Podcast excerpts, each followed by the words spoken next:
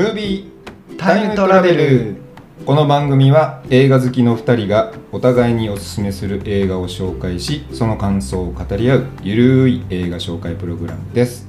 お届けするのは映画大好きおじさんタムとそして映画でハッピーラッチです。よろしくお願いします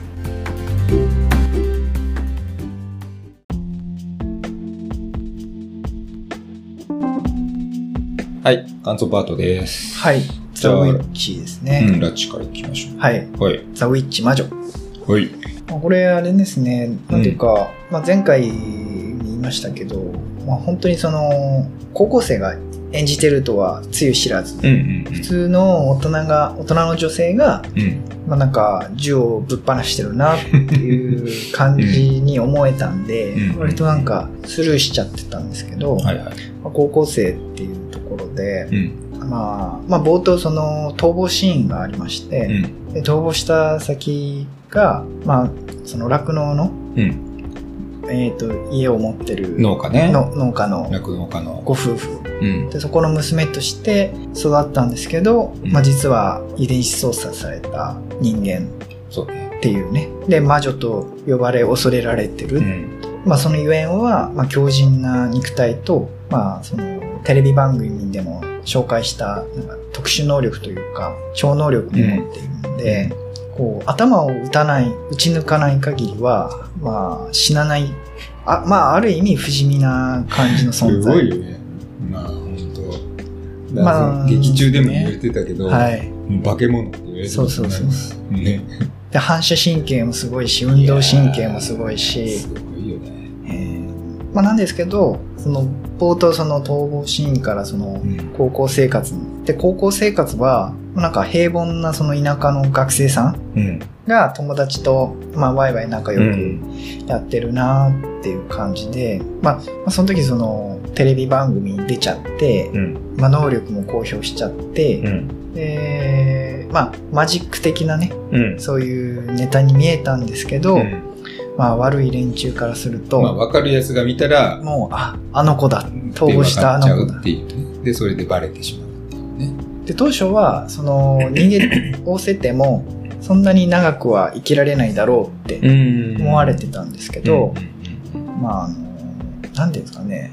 えっと要はその人間の脳をフル活用うんうん。させた。要はあの人間の脳ってそんなに、えー使ってない。人なんか間。23割2割ぐらいしか使ってない。使ってなくて。2割じゃないや。ん？ぐらいでしたねな数パーセントしか普通の人間はは使わない。使ってないそうですね。でそれをこうフル活用したらっていう感じの、だだからそんな能力を持ってるっていう、はい、まあ一応設定なんで。す設定ですね、うん。でだからそれがもうその長長く生きるためにうん多分彼女自身の防衛本能としてその体のなんていうんですかね運動機能を低下させて要はみ、うん。ふ普通の人よりもちょっと運動運動ができない子うんうん。に見せて、まあ、うんちょっとよ弱々しい感じに見せていたんで、まあ、まさかねそんな悪い連中の仲間だったみたいな感じには全然思まあ、えない、な仲間っていうかまあ、うん、じ実験体という実かねなんかそういうですね、まあ、遺伝子操作で生み出された、作り出された。うん、人間だったっていうねね。特殊な。あの最初うーん一番まだタイトルが出る前のあアバンタイトルああはい。タイミングでこうモンタージュ写真的にさ、はい。い、ろんな実験のしこうシーンって写真みたいなのがどんどん出てきてるのが最初結構不穏な感じから始まるんだよね、そこはなんか あまあまあまあ。どう思ったかわかんないけど。あまあまり見ないように あんまり見ないようにしてたんだね。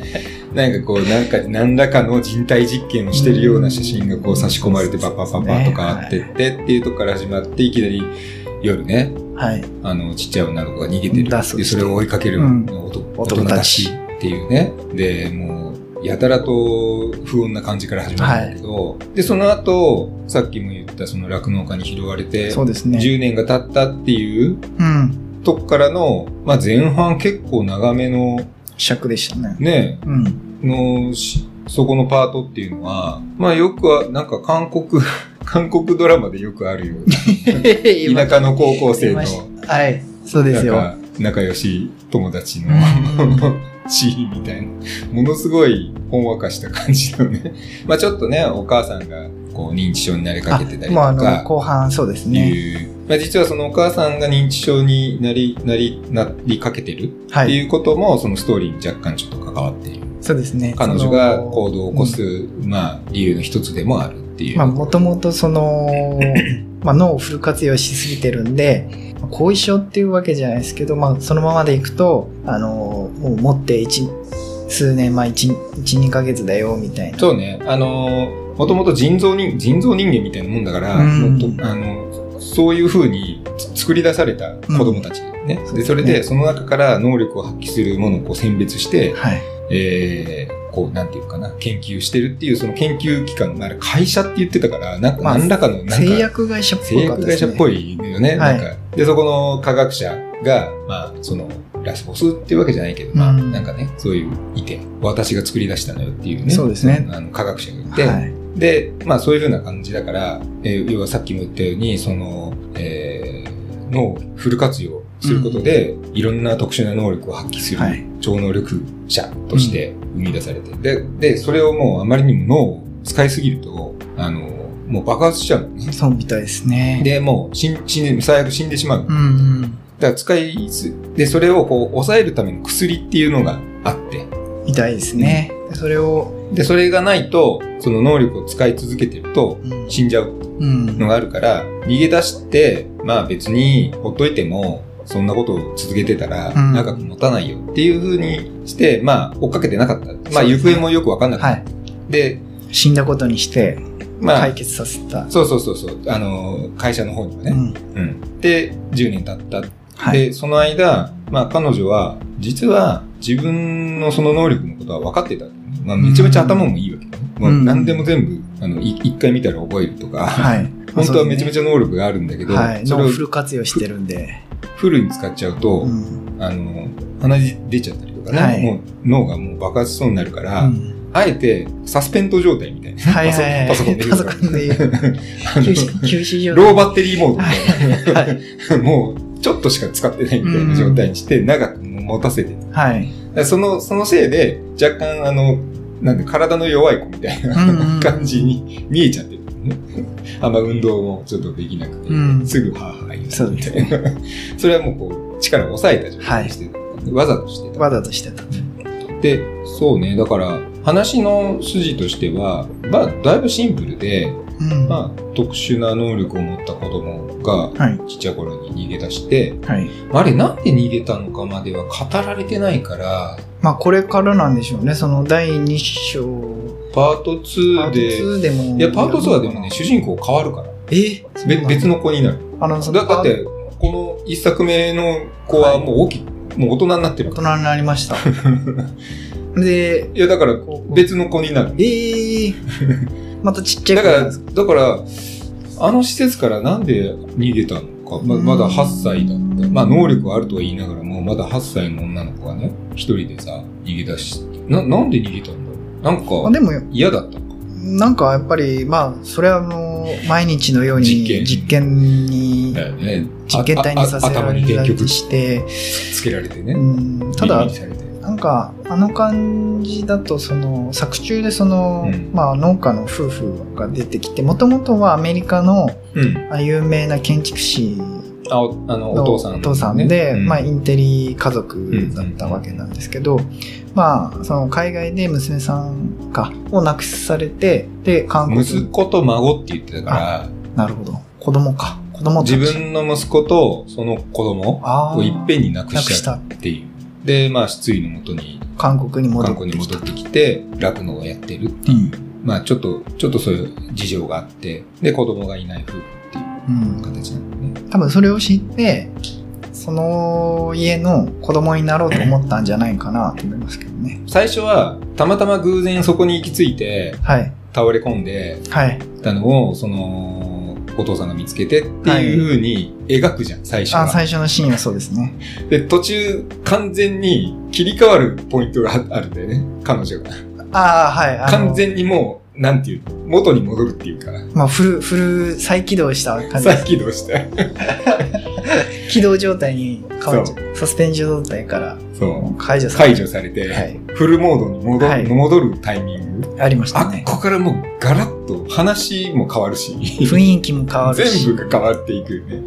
で、今までが全部もう演技だったっていうのが、そこでわかる。わかるっていうね。で、本人はそう認めてはないけど、はい。まあ、その、追い詰める側の同じ能力を持つ男の子、うん。まあ、お同じような男の子っていう、まあ、まあ、ちょっと、多分1、2を争いた年上なのかな？ちょっとわかんないけど、まあ、同じぐらいの男の子の集団。なんか、また、それぞれも超能力みんなそうですね。同じ、同じような、同じような能力なんだけど。ど、彼女には及ばない。及ばないっていうね。で、そいつが、なんか指摘するんだよね。お前本当は分かってて、うん、来たんだろう。うまいことやったな、うんみたいな。そうですね。知だってて、多分、そうなのかな。まあ多分そうだと思いますよ。ただ、ほ本心で、その、家族とうん。一緒になりたかったのかもしれない。まあそこはちょっとわからないですけどね。まあ、もしくは、最初は単に逃げおおせるための手段として、そこにうん。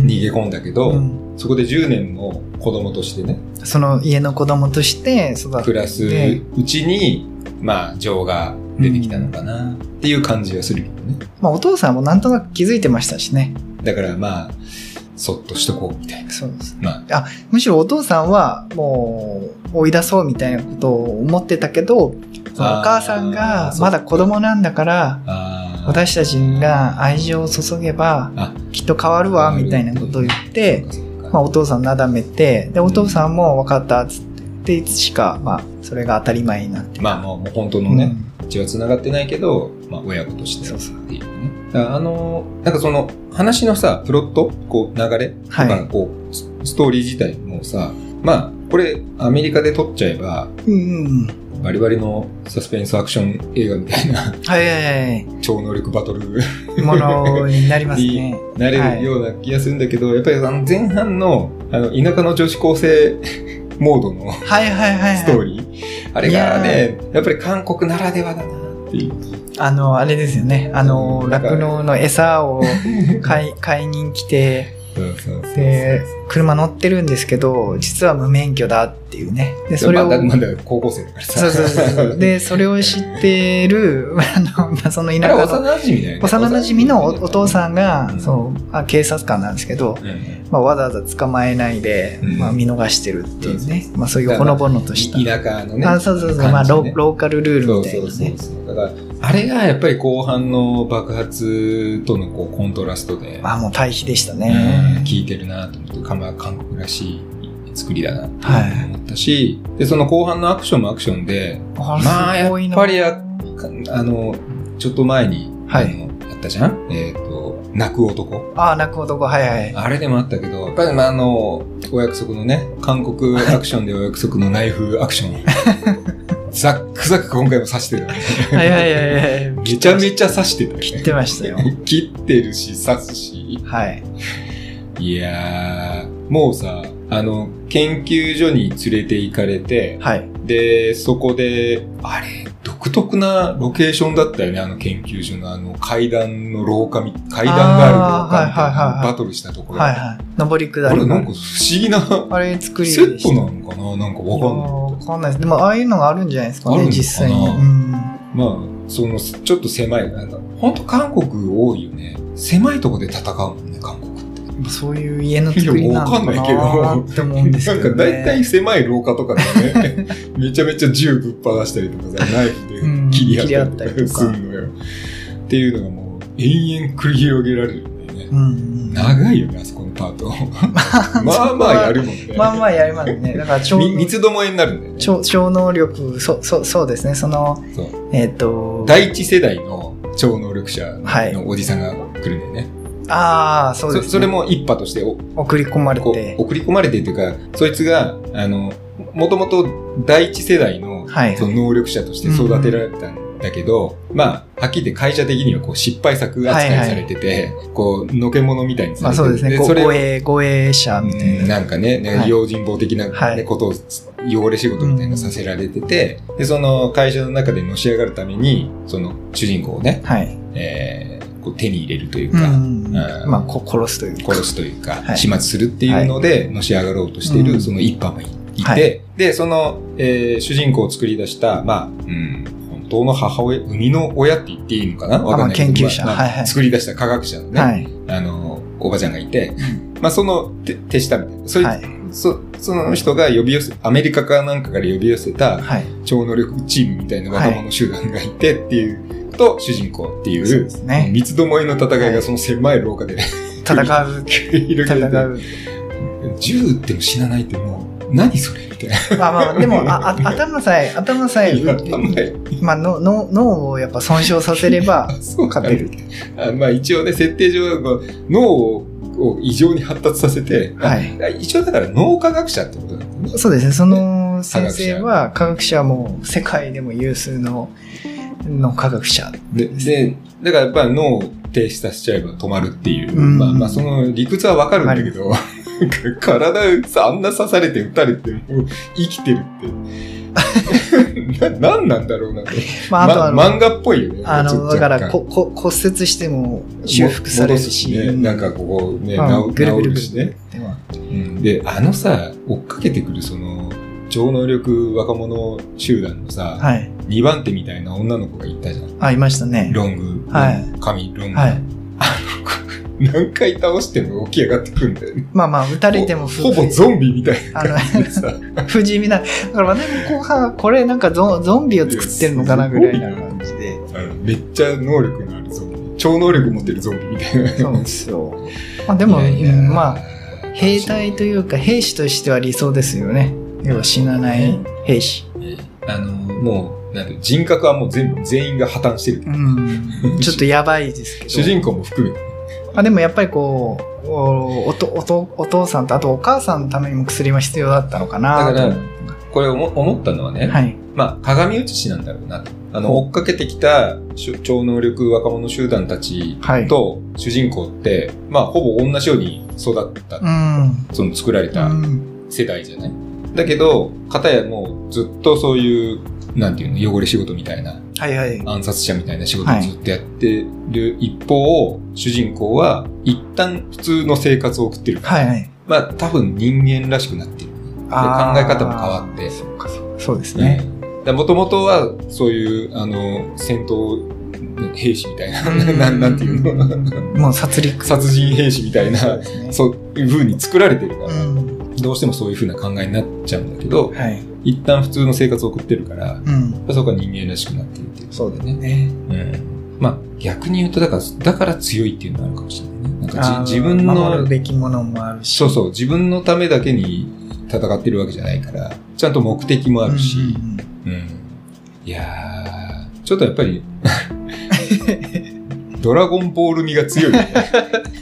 そのいや戦い方が、た 戦い方すごく、なんか、いやーそうですけど、あのーすごい、なんか、その、こその、女の子が、あの、銃奪ったりとか、撃ち殺したりとかするじゃないですか。うんいや、あれ、すごい演技だなと思って。演技もだし、撮り方っていうか、うん。VFX とかもやっぱり相当気合入ってたよねもう一。瞬のうちすに、バンバンバンバン、5、6人がいや、どうしてもドラゴンボールを思い、思い浮かべちゃう。やられても立ち上がっていや、あのね、うん、まあそこもそうなんだけど、はい。あの、わかんない。その、俺の勝手なね、はい。イメージとして、はい。まあみんな超超能力者なわけじゃん。はい。めちゃめちゃ力も強くて、はいスピードも速くて、みたいな。で、でもさ、その、で、そういう奴らが戦う時ってさ、はい。その、直接殴り合うっていうよりは、な、なんていうのこう、能力バトルみたいな。ああ、はい。力を使って。こう、離れたところから、こう、やり合うみたいなのが、そういうなんか勝手なイメージがあったんだけど、はい。今回 今回のはでも直接的にコンタクトするじゃん。あ、まあ、殴り合い。殴り合いじゃん。はい。なんかそれがさ、ドラゴンボールっぽいな。えで、その、投げ飛ばしたりするんじゃん。ー、あしますします。壁とかに。はいで、壁壊れます。壊れるんだよね。はいとかさ、ああれがなんかドラゴンボールっぽくない？なんか。で、壁にバーンってやったら壁がボーンってへこんだりとかさ、生身の人間ぶつけて、か、コンクリートの壁がへこむのとか、なんかい、いろいろさ、漫画、漫画表現が。うーんまにウィリウリすごくない？なんか。だから、あっこから急にさ、なんか、それまで、なんか、こう重厚な、重厚なっていうか、こう、サスペンス的なはいはいはい感じしてるシリシリアスな急にバトルになったら、急に少年漫画みたいにな る。バッコン、バッコンいやー、あれはだからすごかったですよね。いやー、なんか上がるよね。なんか、あ、あの、バトルの持ってき方。あ、俺だけかな。めっちゃ上がったのね、なんか。あ、でもあのー、めっちゃ上がってさ、いや、うわー、うわーっていけみたいな。いやだからあのー、いや本当だったらなんかもう一瞬で片付けてたのに、こう、やっぱ話すじゃないですか、その、かその男の子と、その最強の女の子、まあ魔女、魔女と、だ一発でできないぐらい能力の差があんまりないってことなんだろうね。うーん、あだから彼女の、で他のさ、あそこら辺の手下みたいな兵士とか、ほほぼ一発でやられてるじゃん。やられてますやられてますでしょ？グキーとかってやられてるじゃん。だけど、なまあまあ長く戦うじゃん。で、うんどっちも死なないから。ああ、なるほど。だから能力が拮抗してるっていうことなんだろうな。あうんっていう感じはするけど。いやー、まあ、なんだろうね。その、ただ殴り合ってとかっていうだけじゃなくて、はいやっぱりその、知能表現とかね、あ、はい。って。それはどどういうことですか？あんな血出さないじゃん。ハリウッド映画たくさん血出てますよね。めっちゃ血出てない？まあ血の海でしたもんね、ほぼ。もう、あの感じやっぱり韓国ならではだなと思うね。やたら血だらけになるっていう。まあ確かに、現実あんなこと起きてたら多分本当血血だらけ血だらけになるだろうけど。まあどんなに体が治るといえど。とはいえね、はい血は出るよねって そうです人間は人間なんだからっていう。そそうそうそう。あ、じゃあ、た、楽しめたは楽しめた？ああ、すごい面白かったですね。ああ、よかったよかった。うん。これもね、偏見を持たずに 見てればね、まあそうですね、十楽しめ分たかな楽っていうところだけど。はいまあまあまあ、細かいね。まあちょっとしたね、ツイストっていうか、こう、どんでん返しまではいかないけどね。まあネタバラシ的なね。あ、そうですね。ちょっとね、ストーリーのこう転換もあり、あるので、き記憶を思い出すっていうところが。そこら辺のね、彼女が、じゃあ何をもってどう行動してこうなったのかとかね。そうですね。まあ、そこら辺はい意外に、あの、単純なバカアクション映画っていう、じゃないそうですね。あとやっぱ親友が、親友のままでいるっていうのはやっぱすごいなと思いましたね。彼女がね、彼女よかったよね。あん、あん、うん。あれなんですよね。ずっとカーラー巻いてる。それ、前髪前それあ髪。の、投投稿、投稿前です。投稿中じゃないですか。投稿中の、ずっとあれあれでもあの、は母もたまにやってたんですよ。あの。ああいう風に巻いてたんで、あの、仕事行く前とかに。だから、なんか、なんかあの、共通するなんかあれはあって、面白いようんね。あれもなんか見やすかったですけど、ねやっぱりその目の前で、その、し親友がバッサ、ババッサじゃないな、まあ、まあ、銃とかで人を殺し、表変してね、そうですね、殺してって急。に襲われたとはいえ、そうそうそう。こっち、こっち側が襲われてるとはいえ。ほぼ8秒ぐらいで6人ぐらい殺してるからね。ね。パパパパパーン 全全死亡。そうですね。で、最後のあのボ、ボスみたいなね、はい。おおじさんおじさんさが壁にもう何十回と叩きつけられて、て、もう鼻血っぽは、顔血だらけになって、でもで、最後、顎から銃、う撃ち抜かれて死んで抜かれて死んでで、階段落ちていって。そうそうめちゃくちゃだよね。まあそれでも、やっぱりその、アメリカからやってきた同じ青年、あの少年、せ少少年少女たち、うん。お前の、私化け物だろみたいな言ったら、うん。なんか、普通に大事な親友みたいなことを言って、まあ、あの辺もなんか、ああ、すごいなぁと。だなんか、やっぱり、こ普通だみたいなことを言うまあ、主人公うん。だな、だその目線でずっと、その前のね、その高校生、うん。田舎女子高生パートもこうんう一緒に見てるから、うん。どうしてもこう、見るがこ、見てるこっちとしては、彼女の方に感情移入してるじゃない。だからどうしても、そっちを信じちゃうね。うん。そうなんだろうなって思っちゃうけど、うん。実はっていう。っていうね、ちょっとしたね、はい。うん展開もあるので。これあの、続編もね、俺ちょっとまだ続編が見れてなくて、ちょっと劇場に行けなくてね。そうですね。うんあのーちょっとまた配信とかされたら見ようかなと思ってるんだけど。えー、主人公が違うんだ。うなんかもう、あのーパート1の終わりが、なんかもう続くなっていう気配は間違いなく。だって、もうパート1って入ってるからね。いやタイトルに。いや、は入ってましたけど、入ってましたけど、あ、この後のつながりはどうすんだろうみたいな。同じキャラで続くのかって思ってたってことね。ああ、実はまあそうじゃないんだよね。あまあ一応出てくるんだけど、えー。パート2でも。ああ、出てくる。大人になった状態で。はいはい。うん。だけど、あのーパート2はまた別のえー主人公になります。ただ、えー超能力バトルはあります。でも進化してるってことですよね。研究が進んでるんで。それもちょっと見ないとわかんない。俺も細かくはちょっとわかんないんで、ああ。ぜひ。ちょっと続編は見たいと思います。そうですね。はいサブタイトル、増殖。そうですね。へえ。二人に増えたんで増殖です。そういうことか。あ、なんかパート1の終わりに、もう一人女の子も出てきたんで。いたよね、お姉ちゃんうん。殺されちゃうよ。はい。えーじゃあ楽しめたということで。楽しみはました。いよかったですね。はいじゃあ、私の感想で。はい。愛の歌声を聞かせてはい。いかがでしたでしょうか？です。ね。えっ、と、これもう、この企画初のアニメ作そ品ということで、ね。えっ、と、まあもちろん、俺はアニメ、まあ映画のアニメはい。は、まあ、見るは見ます。はい。が、そんな数は多くなく。はい。で、これも、これって、劇場で公開されたの、あ、されてるね。うん2021年でさ、いや、多分ね、はい。なん、何かで目にしてたとは思うんだよい。や、多分私も何プロかでは。モーショうんンなりなんなりで。だけどやっぱこれを劇場で見ようとは思。わなかったなっていうのが正直なとこはろですね。まあちょっとわかんないですね、やっぱり映画って。ううーん。あの、いや、予告すら、なんか見てなかったかも。ああ。なんとなくうーん。スルーしちゃって。はいはいはい。なんかパッと見やっぱりその高校生の青春ものみたいな感じに見えるから、そうですうね。ん。で、その AI がどうとかみたいなのも、うんうん。なんとなくそのキャッチコピーとかではい。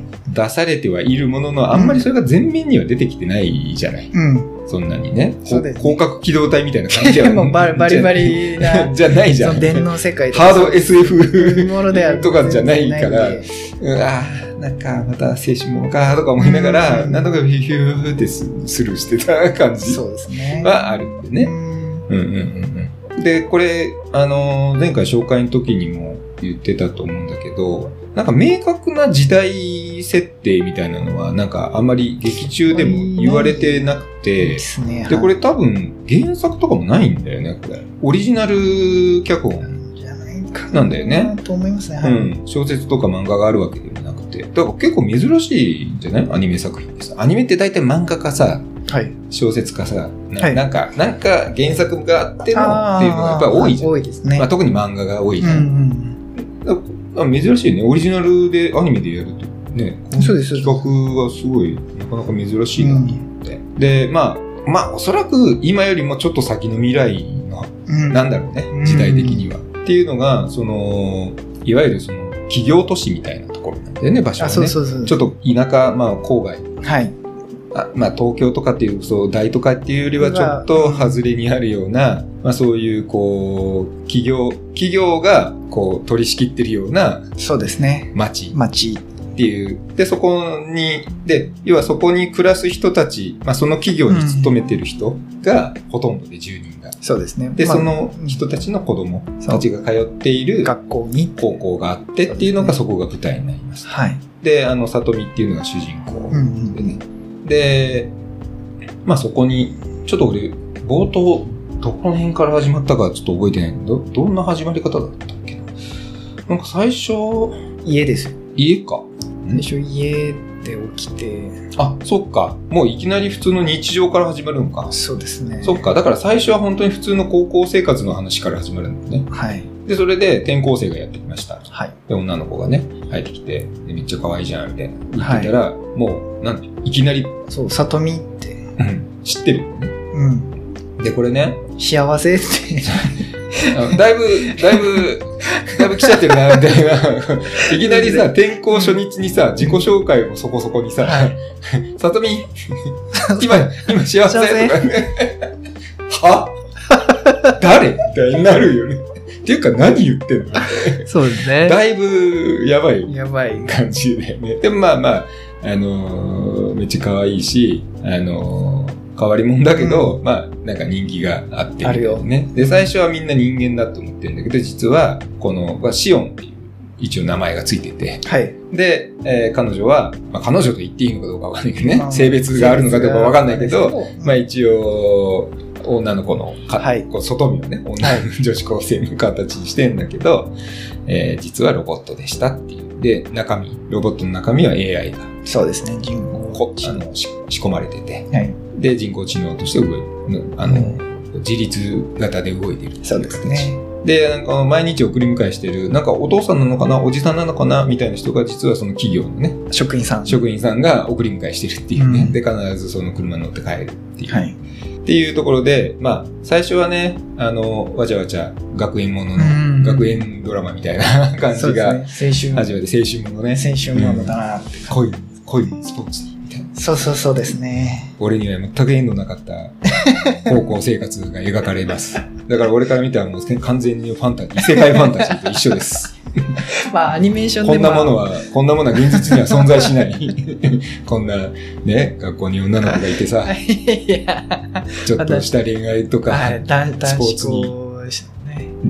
情熱をとかはい。知らないです。まあ、今日、驚愕な。俺とは違う星の話だと思ういや俺の住んでる星とは違う別の国の話だいやいやいや、驚愕、驚愕を、驚愕言ってたら多分全然普通でしたよ。嘘だよ。本当ですよ。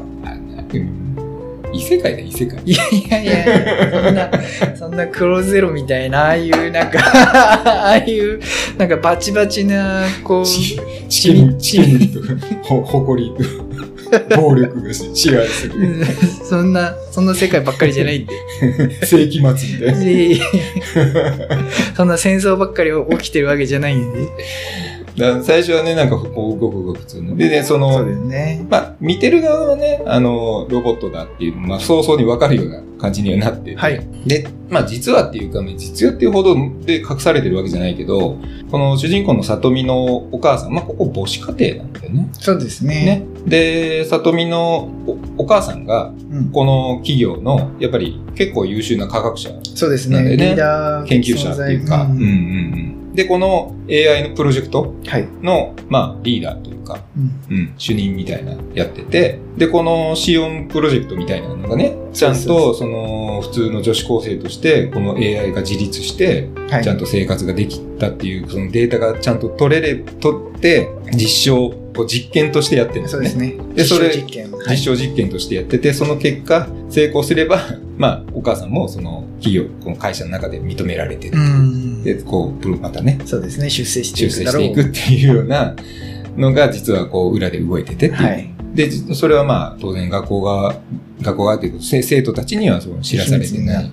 状態。まあ、ほぼ、なんか、アポなしじゃないけど、なんかね、ダマでやってるような感じだよね。まあそうですねあんまり正式な許可も得ずにあやってる感じなんですね。そうですね。非合法的非な。合法というか、無許可でやって無許可でやっちゃってて、うんで、たまたまあの、里見がその、まあ、家事全般こなしてるんで、うん母親のスケジュールを確認してたら、うんうんそのシオンプロジェクトのことを知って、知ってね。はい。で、わだんだん分かっていく。だんだん真相が明らかになっていくということで。うん。まあ、なんだろうな。まあ、ちょっとしたそういう SF、SF っていうかね、なんかそのはい AI とかロボットとか、はい。そういう設定はあるにせよ、はいまあ、物語の大半が、もうほとんど青春ものですね。そうですね。青春群像劇ですね。はい完全に。かつあの、ミュージカル風になってるので、そうね、歌っていうのがキーワードになっていて。うん、より一層ファンタジーに見見えましたまあね。確かにね、ちょっとね、そういう面は確かにありました。あの結構、その、ん日本のアニメーションで、こう、うんミュージカル形式っていうのはすごい珍しいですね。あのーしかもこの楽曲、この途中でこのシオンのアンドロイドが歌っ。たりする曲とかも、その曲調とかも。あとさ、劇中でさ、まあ何らかの月に変わってお仕置きする的なアニメが好きなんだよね、このさとみは。いやいや、それっぽいアニメが出てくるじゃん。いやいやあの、ミュージカルあるアニメ、ムーンプリンセス。いやだから、月に変わって何らかいやいやいやいやいやいやする人でしょ？いや、どちらかっていうと、あ違うの？あの某ディズニー某ディズニーの。あ、ディズニーって言っちゃった。月に変わってはぼやかしてるのにディズニーって言っちゃったよ。あ、でもディズニーいろいろあるんで。はい。月種類の国の人、ね、そうですね。月種類、月種類、月種類王国のアニメっぽいよね。うん。なんか。今更、今更って言。なんだよ、月種類王国って。わかんなくなっちゃった。そうそう。で、あの、もともと、まあ、これ実はあれなんだよね。この、ムーンプリンセスっていう劇中のアニメはい。が、はい。これなんだろうね。何かと何かを混ぜたような感じだよね。なんか、なんだろうな。あの、なんかもう、アラ、アラジンと、アラジンと、あ、もう言っちゃってる。言っちゃってる。まあでも、その魔法と、そのお姫様の、その、掛け合わせですよね。あの、だからなのかわかんないけど、はいまあこの、この劇中のアニメのね、その、メインテーマの曲、曲調もそうだし、ね。だから全部、ゲシュル王国のう 歌っぽいんだよね。まあそうこれ。わざとなのかな？うんわざとなんじゃない。わざとだよね。でもどう考えたってそういう風なのしか聞こえないもん。うーん。なんか、ミュージカルだとかっていうのも含めて。いやーでもやっぱりでもミュージカルってこういうものなんですかね。まあまあ、あまりいやいや舞台、いそんなことはないと思う。や、あまり舞台を見てなくて、なんですけど。あまあ、やっぱり一番ミュージカル、あ、で、しかもアニメでミュージカルで、うんで、一番やっぱりドメジャーなのはやっぱり月種類王国じゃん。うんどうしてもさ。ただ、あ、あからさまにそうだったから、なんか意図があんのかなと思って。いやちょっとね、ちょっと、うん。どっから、は、なんだろう、始まった企画なのかわかんないけど、ーそうですね。オリジナルで、いや、これやるんだと思って。ただ、この作品がね、投げかけているテーマはい。で、まあ、やっぱり AI と人間そうですのね。関係性みたいなところだと思うんだよね。はい。だから、まあ、まあ、いいホットな話題っちゃ話題だよね。今でもそうだし。うん。で、あとなんとなくこの世界観的にさ、企業、企業町みたいな、この感じって、まあ、はい世界のどこでもあると思うんだけど、なんか、なんとなくこれも日本っぽい感じがする。まあそうです、そうですね。あのー、ううんん、学園都市みたいな。はいはい。ななんか、わかんないけど。わかりますわかります。あのー、人工的につ作り出された街みたいな。はい昔からそこで、あの、なんていうの、根付いた、出来上がってる街ではなくて。集落っていうわけじゃなくて、あ明らかに後から企業がこう作った街みたいな感じ？そうですね。うんあの、巨大ソーラーパネルのあ施設もあったので。あるねはいあ、なんか、ああ、なんか日本っぽいなって。なんか、さすがオリジナルだから。なのかな。はい。うん。ここういうモチーフって、あのー特撮ものとかでもよく出てくるしね。仮面ライダーでもこういうのあったし、ーはい。新、新なんとか市みたいな。よく出てくんのよ。こういう、なんか人工的な街。はい。企業、企業都市みたいな。はいはい。そう。だからモチーフとしてはね。まあでもこれは本当、まあどこまでこの制作陣がね、スタッフが意識してるのかわかんないけど、まあ、アトムだよね。あーうん、近い、近いですね。まあ結局、アンドロイド、はいロボット、はい。AI はいって元を正せばアトム。一番最初の発想はそうですよね。うん。いや、も、もちろんアトムのもっとさらに前もあるけどね。もちろん、もちろんあるけど。ただ、うん、アニメっていうこ文脈で考えると、はい。そこのやっぱり最初って、うんまあ結局やっぱり手塚先生が全部やってたんだなっていう感じは、やっぱりどうしても出てきちゃう。まあ大体やってますよね。お医者さんなんでもほとんど、ほとんどやってる。はい。動物関係もやってるし。もちろんもちろん。うん。うんだから、ただ、そこが多分メインテーマじゃないんじゃないかな。だ、ど、どこなんだろうな。なんかやっぱり。あでも、まあうん結局そうですね。AI と人間の関けそうだよね。えーまあ、多分この作品が目指してたところって、多分、まあ、なんだろうな、単純に AI がて敵でとか、はいはい。どうしても映画とかのこういう作品で AI が出てくると、まあ、まさにあのトム・トム先輩の最新作もそうの話だけど、はいはいままさに、そうですねく。しくもね、AI の話だけど、AI がこう反逆。で完全に敵じゃない、ね。だから AI が悪者みたいな感じで描かれるのって、まあどうしても多多いですいんです。けど、うんだけど、この作品ではそうじゃないんだよね。強制していくっていうか、あそうですね。肯定的なので。やっぱりこうポジティブにね、捉えて描こうとしてるんだなっていうのは、やっぱりなんとなくこう、全体の雰囲気からしてもうん。あったし、そうですね。もう日常にロボットがいるっていう。当たり前なんだよね。生活の中にね、うん。踏み込まれてて。うん。まあだからやっぱり日本なんだろうなと思いましたね。なんかね、そんな気がした。うん。うん海 海外だとね、なんかすぐ、あの、ロボットの目が赤くなってね、なんか、悪い、悪いことっていうか人間を、乗っ取られてとかうね。んなんか、支配支配しようとか しちゃうんですけどうしても戦おうとする。そうなんですよね。まあでもまあそこはやっぱ日本なんだろうなって思いなのかな、ましたね。なんか、そこは、あの、まあ、別にそこまで目新しいモチーフではないけど、はいまあ、新鮮ではあったかなっていう気がするね。うん。なんかこう、ロボットに教え教えられって感じですよね。人ロボットと人間が。AI うね、ん。どうなんだろうね、AI って。いや、わかんないですね。そこは、わからないですね。これから先どうなっていくのかは。ただ、うんこの間ニューヨークタイムズっはい。てアメリカの新聞社うん。あるじゃん？メディア。はい。あそこがさ、まあ、チャット GPT をに代表されるはい。AI エンジンはいはい。に、その自分たちが出してる記事をはい。こう読み込ませるはい。のを禁止へえ。で全部 NG ですっていうはい発表したの。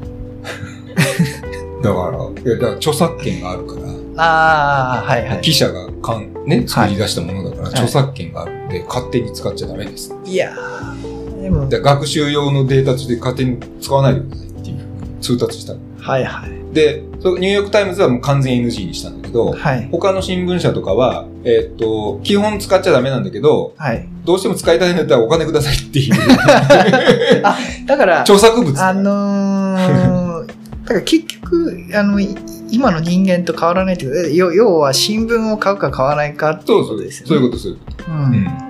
それか、あの、粗悪なネットニュースをね、ただで見るか。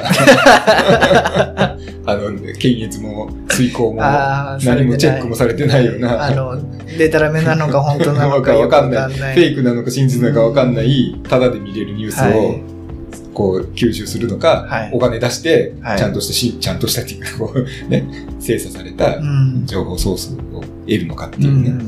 まあ、同じだよね。同じですよ。だからそこをやっぱ人間とその AI でどう隔隔てるというか分けちゃうのかがわからないですけどね。あの、どうしても AI って言っちゃうと、あの、勝手なイメージでさ、はい。えっ、と、今のそのチャット GPT みたいなのがやっぱりなんかどうしてもこう出てきちゃうじゃん？イメージとして。はい。でも実は AI ってさ、マラッチもさ、そういう仕事やってるから、はい。なんとなく想像つくと思うけど、最終的に行き着くことが0と1の世界なんだよね。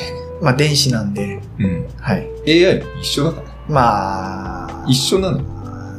アウトプットがそういう風に見えてるだけで、はいず。ーっと、ずーっとさ、こう、辿っていくと、はい。結局0と1で計算してるだあ、そうですね。確率論なんで。け。電卓と一緒で、うん。だどういう確率が多いかっていうだけね、確率っていうか、えーっと、インプットしたものをはい。どう出すかっていう、そこの処理をどうしていくかだけの話だから、はい。い一緒なんだよ。だからパソコンと一緒だよ、別に。あ、そうそうそう。ただの機械なんで、機械なんで。あの、感情も当然ないし、まあ。そもそも考えてすらないから。考えてるわけじゃない計算してるだけだあ、そうそうそうそう。単純に。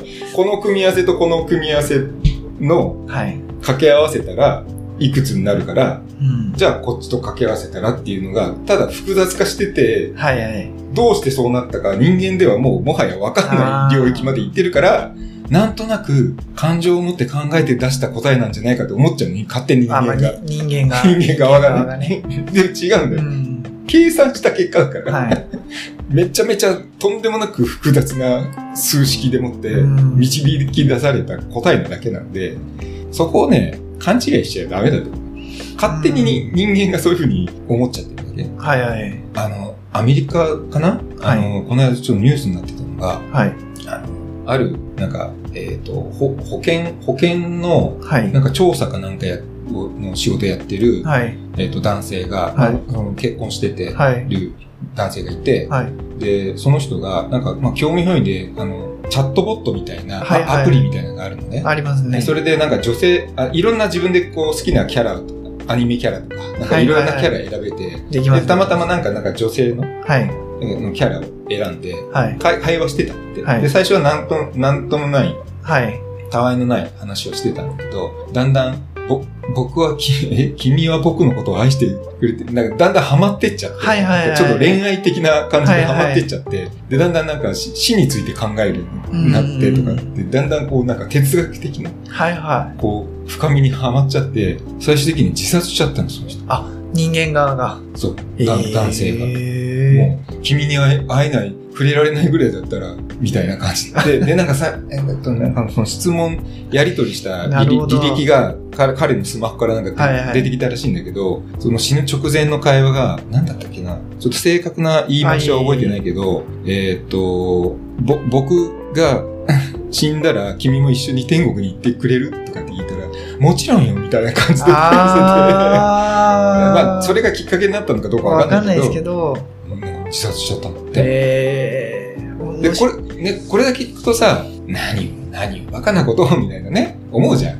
あーだけど、人間が勝手に思っちゃうんだよね。ただ、計算した答えが出てるだけなのに、あ、こっちの聞いたことに対して、ね計算で出してる答えなのに、はい。なんとなく向こうが気持ちを持って答えてくれてんじゃないかみたいに勘違いしちゃう。あ、これあの、また、あの、一個紹介したい映画があるんで、これ、これまあまたこれにこれにまつわるような。はいでもまあこれもまさに AI の話。いや、まあちょっとあれですけどね、あの、ピー、ピー音張っちゃうかもしれないですけど、そういう、なんていうか、あの、ロボットの肉体的なうんうんうん感じでいくと、割ともう、ね、に二足歩行もできるようになってきてるし、そうだね。から、まあ実際人間により近い形の、うん。ロボット、まあアンドロイド、まあ、が出てくるのも、うん、そんな遅くはないんじゃないかなと思いますのでね。だからもうちょっと待てばその人も会えたかもしれないうん、でもと、思いますけどね。どうなんだろうね。だからその、じゃあ、その AI がね、はい。そふ触れられる人間が触れることもできる物理的な肉体みたいなね、器はいはいをじゃあ得たからといって、はい。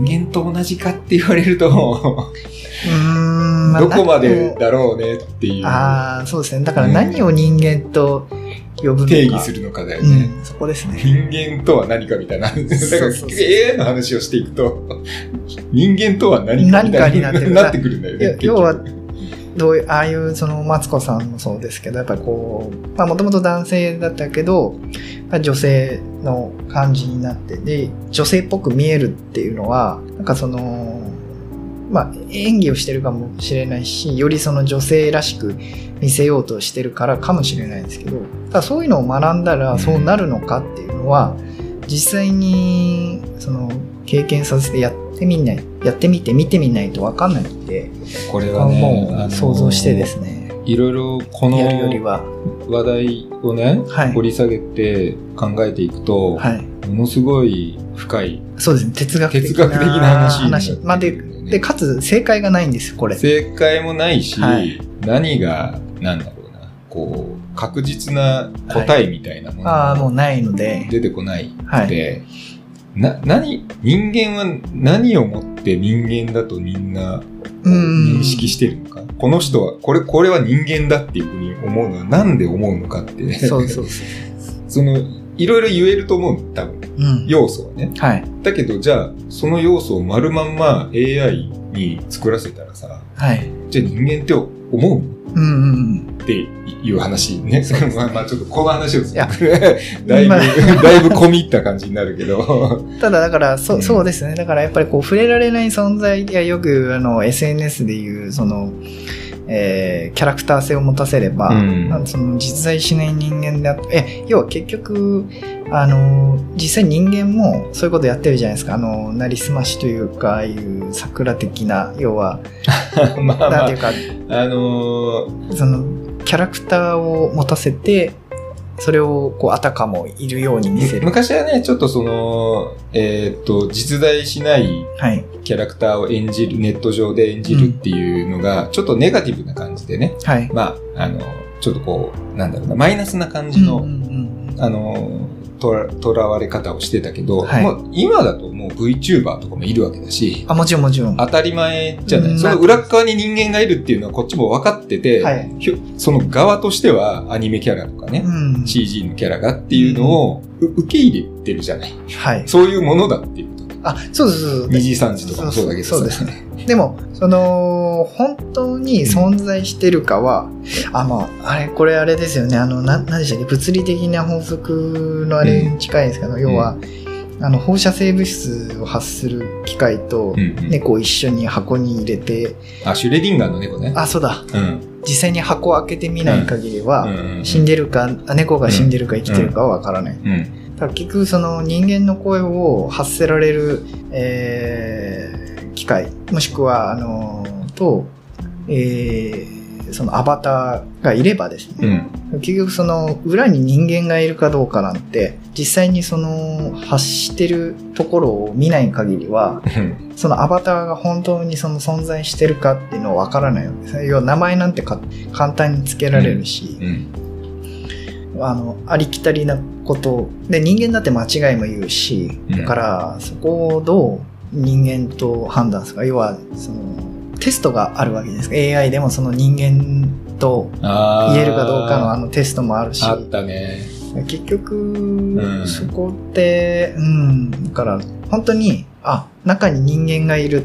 アニメだったら、あの、キャラクターを演じてる声優さんがいるっていうのが分かってるから、そういうキャラクターも見えてるし、そういう作品というね、ねそのファンタジーの世界観を、うんあの、映してるんだというふうに。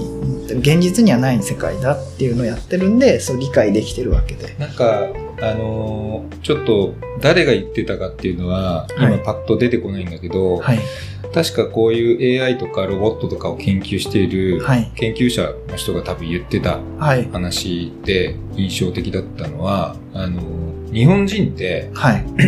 まあ、浄瑠璃ジョールリン。はい。人形、ああ、人形ジョール。はい。はい操り人形はいはい。あるじゃん、ありますね。も含めて、はい。うーん、人を模した何かみたいなのに、はい。親和性が高いっていうかあ日本人って。あ。はいはいはい。人人形代だから、要するあ、はい。に。それは西洋の文化圏の人はい。よりも、日本人は昔から、もうしかも子供の頃から慣れ親しんでるそうですね。身近にあります。身近にあって、で、それの延長線上にアニメーションがある。はいはい。だから、実在はしないキャラクターに、はい。が、さも、いる、いるそうです。というふうに認識して、そういう惑星ともうか世界ああ当たり前に見ね。こう見てるわけですよ。はい。で、触れてる。触れてます。ね。で、当然その人形とかもそうだし、それはもう別に、今でこそアニメとかね、そういうフィギュアとかみたいな話になってくるけど、でも元を正せば、まあ、浄瑠璃人形とかね、はいはい。え江戸よりももっと前から文化的にそういうものに慣れ親しんでた民族だ。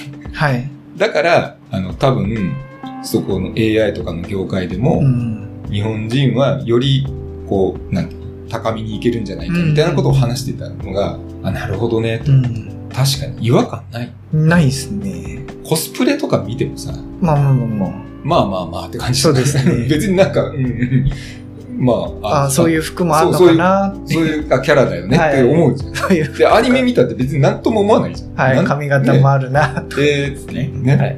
だから、違和感がないよね。違和感はないですだ。から普通にそこら辺に、アンドロイド、AI 搭載のアンドロイドがいてもさ、ああ、そういうもんなんだなって思っちゃうよね。思っちゃう多分、多分あんまりそう、拒否感みたいなのないんじゃないかなと。多分気にしないんでしょうね。うん多分気にならないか。いやそういう、そういう人が警官ですとかって言われたら、ちょっとあれだけど、ああ、そうでとか。あの、銀行業務をやりますみたいなこと言われたら、ちょっはいと、ちょっと、ちょっと、ちょっと、ちょっとなるけど普通にコンビニとかね、うん。普通のお店とかでさ、はい。いらっしゃいませ。とかって言われたって、あ、そういうもんかなって、なんか多分思うよね、今だと。思いますね。ちょっと前だったらちょっと違和感あったかもしれないけど。あ、でももう本当に無人、無人ショップというか、うんうん無人店舗とかもできてきてるんで、ね。だからそこにまあね、人っぽい人を立てる、まあ、要はかかしじゃないんですけど、田舎の畑にある。もう、で、それがしかもさ、ただ単に、あの、機械的にね、うん。こう、レジをするとかだけじゃなくて、うん。ちゃんと言ったらなんか答えてくれるみたいな。感じの AI も搭載されてたら、もういよいよ別に 人間である必要が どこまであるんだろいうみたいになっちゃうよね。うんそうなってくると。うん。だから、これ見てて、その辺、こう、AI とかは Android とかっていうのを、まあ、こう仕上がりとしてはエンタメとしてね、はいミュージカル風にとか、うんいろいろこうやってはいるから、うんうんうんすごく見やすくはなってるけど、なんかその、こう、根底に流れているテーマみたいなところっていうのは、やっぱりなんなんとなくこうに、日本ならではの感じがしてて、あ、そうですうね。ん。やっぱりその描き方はい。含めて。意外とやっぱりこうちょっと日本が先行してってもいいような気はしますけどね。そうだよね。ロボこういうットとか。分野でね。うんうんうん割となんかこう二次創作系もそうですけど、まあ、まあ結構グレーゾーンお多いじゃないですか、日本。日本のグレーゾーン。まあ、もう少なくなったけどね。うん今はもういろいろね、はい。こうコンプラがね、厳しいから、はい。なかなかそれみたいね、まあ、どっちがいいとも悪いとも言えないけどね。うん。まあまあまあ。だけどその、まあさっきあの話題出ましたけど、手塚治虫さんのうん作風を模した、うん。えー AI が漫画を連載するとか、うんそれも実際にやってきてるので、まあ、あれもね、プロから言わすといろいろ、こう、一過言あるみたいだけど、うん、そうですね。まあ、単純に真似っこにしかなってないよねってね。そうですね。そ単純にじゃあうしょうがないリリアルにこうね手塚先生が生きてて、はい。えーああいうのな生身でじゃあ今うんこの何十年も経ってはい。手塚先生がこれからまた新作やりますって言ってあれが出てくるかって言って、うん、まあわかんないで多分。違うとうん。作家がさ今まで自分が作った作風を踏襲した、なんとなくそれっぽいやつをはい新作として出すと思う、クリエイターがさうん自分の自分のセルフセルフモノマネみたいなさ 作品出さないでしょ普通クリエイターだったら。難しいですね。全く新しいうんものかでしょ。はい。わかんないけどね、はい。今人にもよるかもしれないけどクリエイター生身のクリエイターとして考えたらやっぱ新しいもの出すと思うよね、うん。全く今までになかったような新新機軸みたいな、はい。出しそうじゃん。ああいう作家性の強い人ならなおさら、うん。だけど結局 AI が作った手塚漫画って結局あなんかブラックジャックっぽいとかはいはいな何々っぽいになるんだよ、うんうんだって学習してるからね。過去の作学ん品学んでるから。まあ、息は出ないんだなって思っちゃう。うんあとは、それがそもそも面白いのかっていうのもあるしね、ああ、そうですね。そこはちょっと私も読んでないんでわかんないんですけども。うんだからまあ、ね難しい。難しいです。うん。ただ真似るっていう点では、うんまあ、こう今後ねうん。幅広い活躍を見せてほしいな多分今今段階ではまだまだその我々が言ってるような SF 世界の AI っていうのは難しいかなと思うんですよね。いつそれが出てくるのかわかんうないですね。んですね。早く出てきてほしいなと思います。じゃあ、初のアニメ作品はいということでね、まあ、十分楽しめたと思います。はい。ちょっとアニメといえばっていうのがまたあるのでね、また別の機会にこの話は、はいはいしようと思いますので。はい。ということで、はい。感想パートは以上ということで、じゃあ次のの、はい紹介パート紹介パートに移りまはい。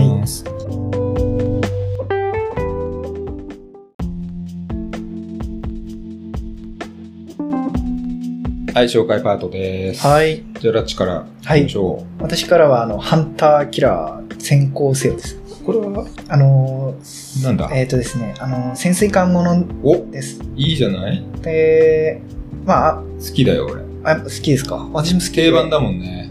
定番ですかね。定番定番は、せもうその、海洋アクションスリラーみたいな。もあーもう潜水戦艦、潜水艦はもう定番じゃん。あー戦艦とかでもあるけどあー、さ。はいはいはい。えー、なかなかちょっと新機軸、新機軸でもないか。もともとアクション好きだ。アクション好きです。好きですあーいいんじゃない？これ。意外と俺これ見てなかったっていうね。いや、それがね、盲点だったの。よかったなって思って。うん意外にだから、あるかもよ。あ、実は？実は？実はアクション映画だけどいやまあ俺そんな全部見や100%見てるわけじゃないからもちろんもちろんそうなんですけど、まあ大半見てるけどそうですね。大体被るか、そうですね。自分の方が見てないか。見てないっていう方ねで。すね。うんはい今回のこれは、うん。えっと、米軍の、はい。あの、原子力潜水艦が、うん。ロシア近海でう、ん。あの、消息を絶つというか、まあ、攻撃されて、はいはい。まあ、消息を絶ってしまうっていうのがあるんですけど、まあ、あの、実際は、あの、最後に通信が終わったのが、そのロシア近郊。はいはい。で、まあ、その、えー主人公、その、えーね、ジョー、ジョー・グラス艦長がい。るんですけど、はい。まあ、攻撃型、あの、原子力潜水艦、うん。ハンターキラーうん。に乗って、うん。まあ、そのロシア近海を調べて、うん。あの、まあ、味方の潜水艦を探せと。ああそうそう遭難救助部隊みたいな。ぽい感じ。えー。でただ、実際にその近海に近づくと、うん。あの、海の底にその、某米米軍の原子力潜水艦が沈んでて、うん。えー近くの、その、ロシアの潜水艦から魚雷が発信されたりとかして、もう結構、えー序盤からも、あの、海中での戦闘シーンあり。そうなんだはい。ええで、かつそれと、まあ、並行して、その、ロシア国内でクーデターが起きてですね、うん。えっ、と、ロシアの大統領が、あの、監禁されるっていう事件が。そ んな話も 加わってくる加わってきて、あで、アメリカの、まあ、シールズみたいな特殊部隊が、まあ、その、ロシアのその、大統領が監禁されてる施設に潜入して、救出せよっていう任務を受けて、で、えー。この反対キラーが、その、ロシア海域で、その施設まで行って、その特殊部隊を回収して戻ってくるっていう任務をえバリバリ軍事スリラーの話 え珍しいね今う時んなんこれどれぐらいの作品なんだろう、とですね、あの、上映されてたのは2019年の4月。あじゃあでも結構最近だねただ、今時珍しいよねそうですね、ネットフリックスに上がったのはちょっと前ぐらいですね。ここ1、2年。あでもいこれ劇場公開されてたの？そうみたいですね。ええ全然いや名前ぐらいは聞いたことあったかもしんないけど、うんちょっと見逃してたなこれ完全にか、うん、そうですね。なんかあんまり、うんなんか、うん、あんま見たこともなかった。あうんそんなんだみ予告とかも見かけたことがない。多分海外でしか言ってないのかな、もしかすいやいや、公開されたんでしょ？日本で。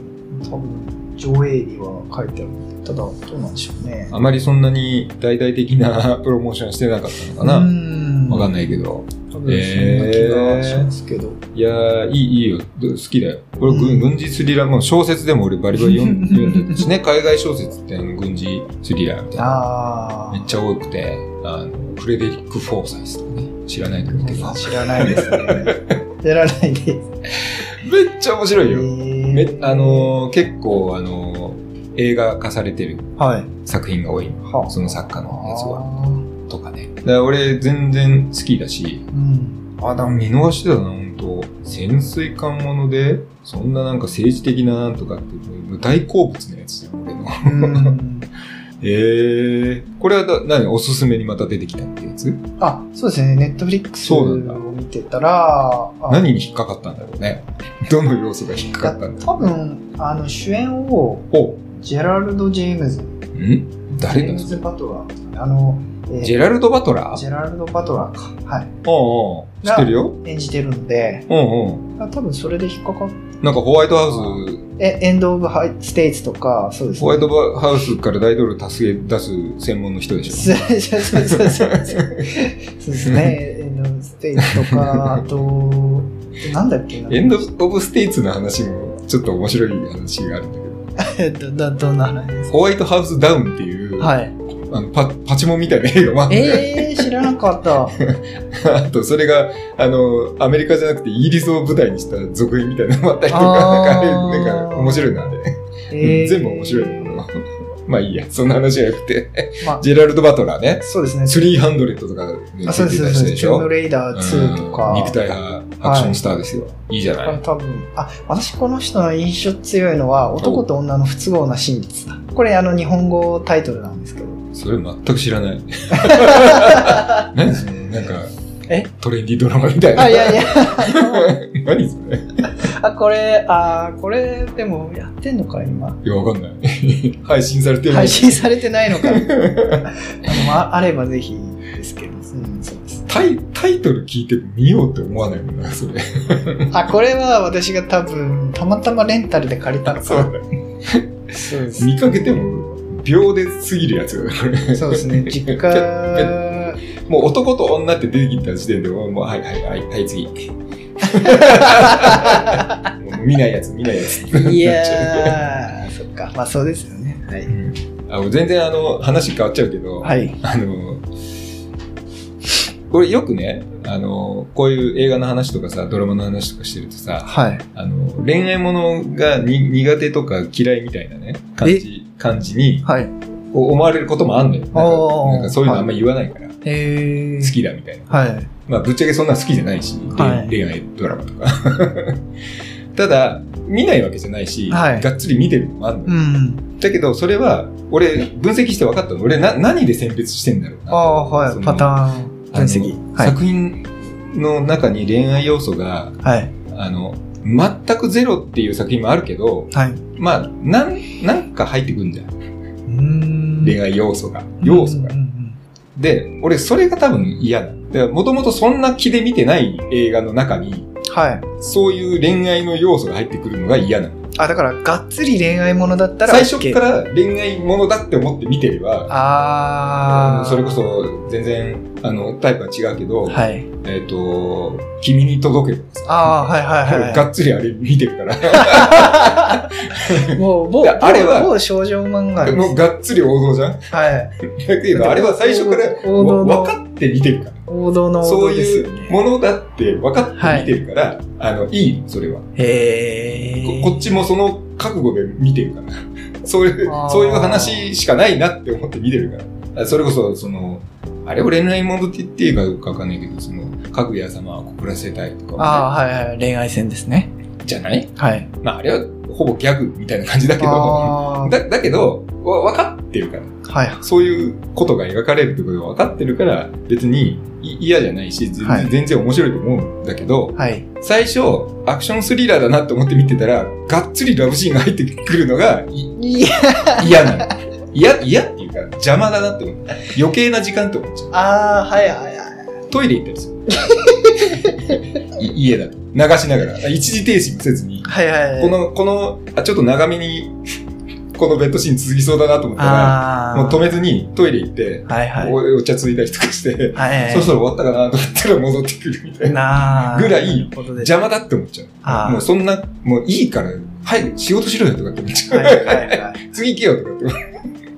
なんか、なんだろうね、この感じ。俺昔からそうなの。子供の頃から。でも、なんとなくわかります。私もなんか、あ、またピーも入るから、あの、えっと、アダルトゲームとかもうん。やった時うに、ん。そういうラブシーンあるじゃないですか。それは結構、アダルトゲームだからそれはそうだよねっていう。まあそうなんですけど、割とあの、スキップ、あスキップというか、あの、そうですね、あのは早送りして、バーっと終わらせて、話をまた見るっていう。う。本末転倒な感じだね、それ。なんかわかんないけど。いや、だだストーリーを楽しむ。そうそうそう、ストーリーを楽しみたいがために、あの、購入して見てる。だから、そのなんかわわかる気はしますよ。だから、その、それを見たいんじゃない。その違うものを見たいんだそうそうねななんかねそうそう。まあ、それはわかります。まあいいや。全然違う話にななっちゃいましたけど。多分、これ、あれでしょ？潜水艦もなんか、だい、だい、おっさんしか出てこないでしょ？どどうせ。あ、おっさんしか出てこないです。やっぱりね。おっさんしか出てこないです。もちろんですよ。素晴らしいです。素晴らしいです。大好物だよ、俺。いい。もう、はいいいです。はい。よかったよかった。このね、アクション。はい。はい。じゃあ、ハンターキラーということで。はい。はい。じゃあ、私の紹介ですが、はこれはね、バットマンです。あ、バットマンは知ってますね。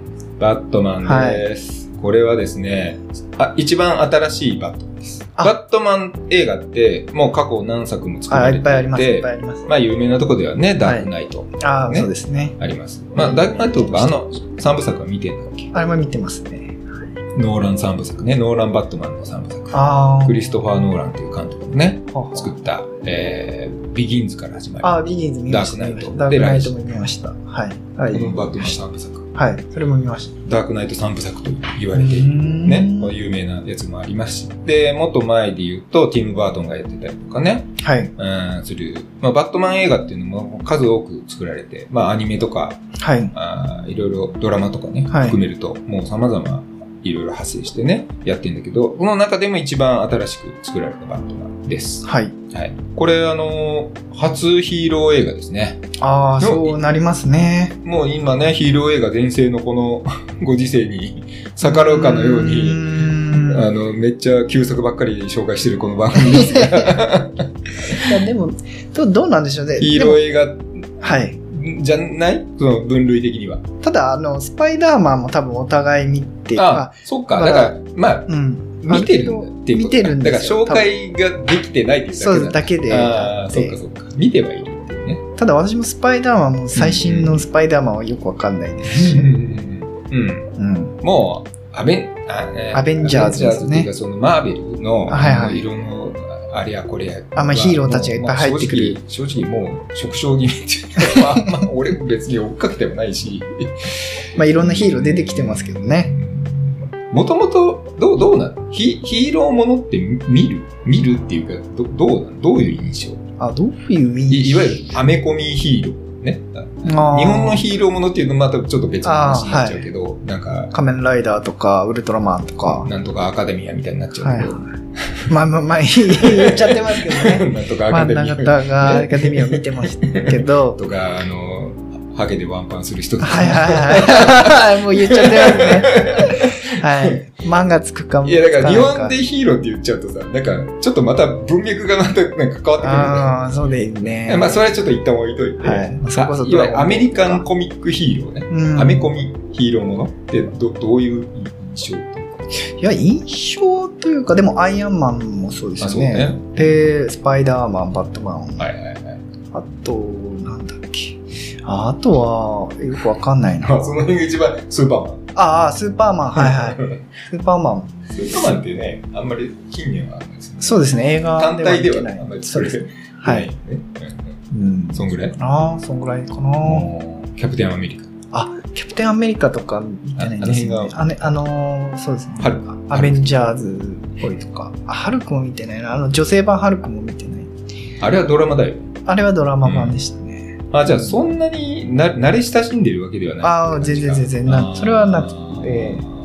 うん。俺もね、あのーヒーローものは別に嫌いじゃないし、はい。まあむしろ好んで見てる方うんではある。んだけど、まあそういう王道のね、アイアンマンと、まあアイアンマンも見てるし、はい。スパイダーマンも見てるし、まあそういうのはいいいいのよ。うん。まあそれはそれでいいんです。いいんですが、はい。私はですね、ちょっとひねくれておりますので、はい。えー、だいぶ変わり種、いわゆるアメコミはい。もの、はい。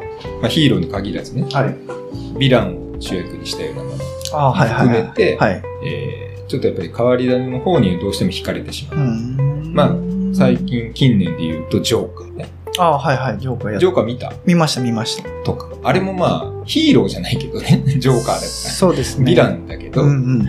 アメコミはい。じゃない、うん、とか。うん。まあ、あと、これはアメコミではあるのかな？ちょっとコミックはあるっていうふうに聞いているんだけど、はいまあアメコミというふうに分類していいのかどうかわかんないけど、ボーイズとかね。うんあ知らない？あ知らないね。あアマプラオリジナルのドラマ。はい。あ、知らない？ボ知らーイズないですね。ボーイズおすすめだよ。へえ。ぜひぜひ見てほしいです。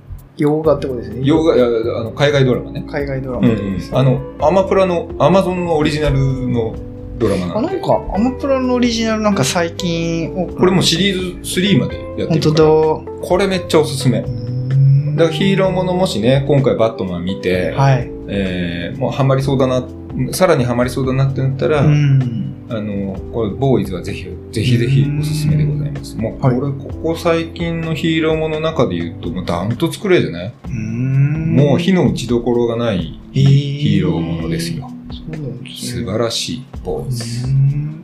はい。まあいい。その話はまあちょっと置いてえーえーえーで、えっ、と、このバットマンですね。うん。で、このバットマンっていうのは、まあもちろんバットマンが何者かっていうのは大体分かってはいると思うね。ダークナイトも見てるんであれば。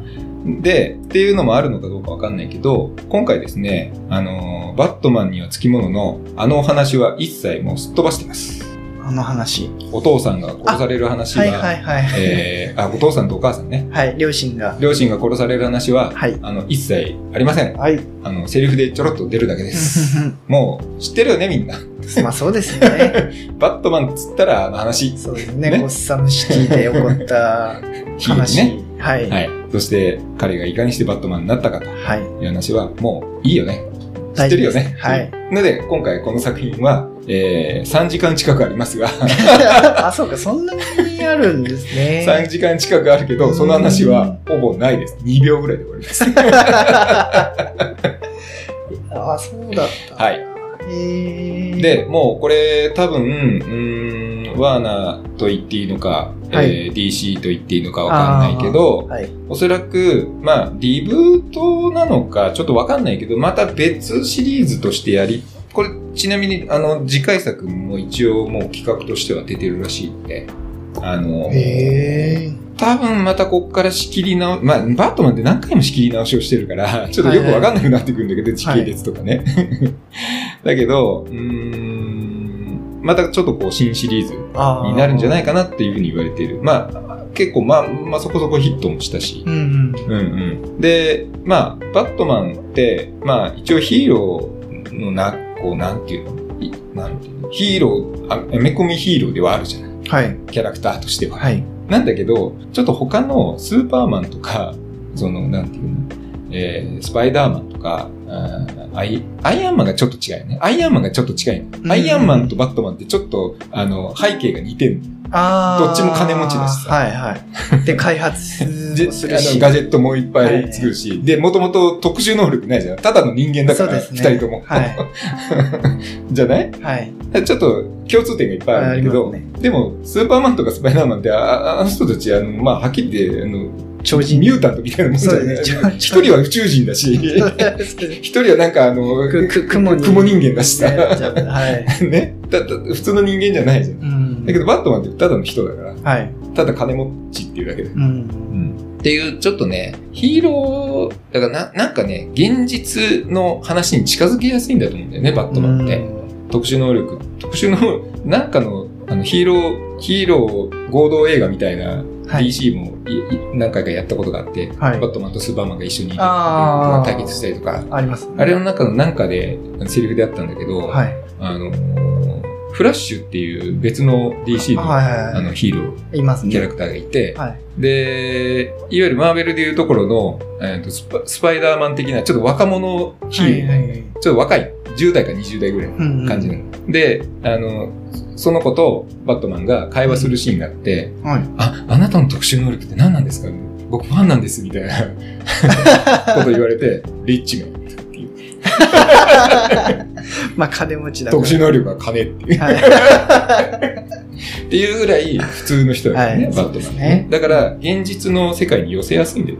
あだ今回もバリバリ現実味全開です。はい。うん。もう本当にこの現実の世界にバットマンという存在がもしいたとしたら、はい。どんな感じに扱われたり、どういう風に見られるかっていうのが、まあ、ほう、なんかシミュレーションみたいな感じで、えがっつり現実の世界に来てるっていう形です。ー、なるほど。はい。これはでも、ここれが、これが公開されてたっていうのをし知らなかった？いや、あの、ネットフリックスでうん。上がってるのを見てて、あ、でもこれ劇場で公開されてる。あ、劇場では見てないですね。劇場では。その頃、だからネットフリに上がる前は、認知は、あ、全然全然。あ全然なかフィルターに入んないですもん。あ、のそうなんだ。アメコミは、レンタルとか、こういう動画配信で見ようと思ってるんで、そもそも劇場で見ようっていうのはあまりない。あ、もちろんなんか友達とかで行くとかってなれば。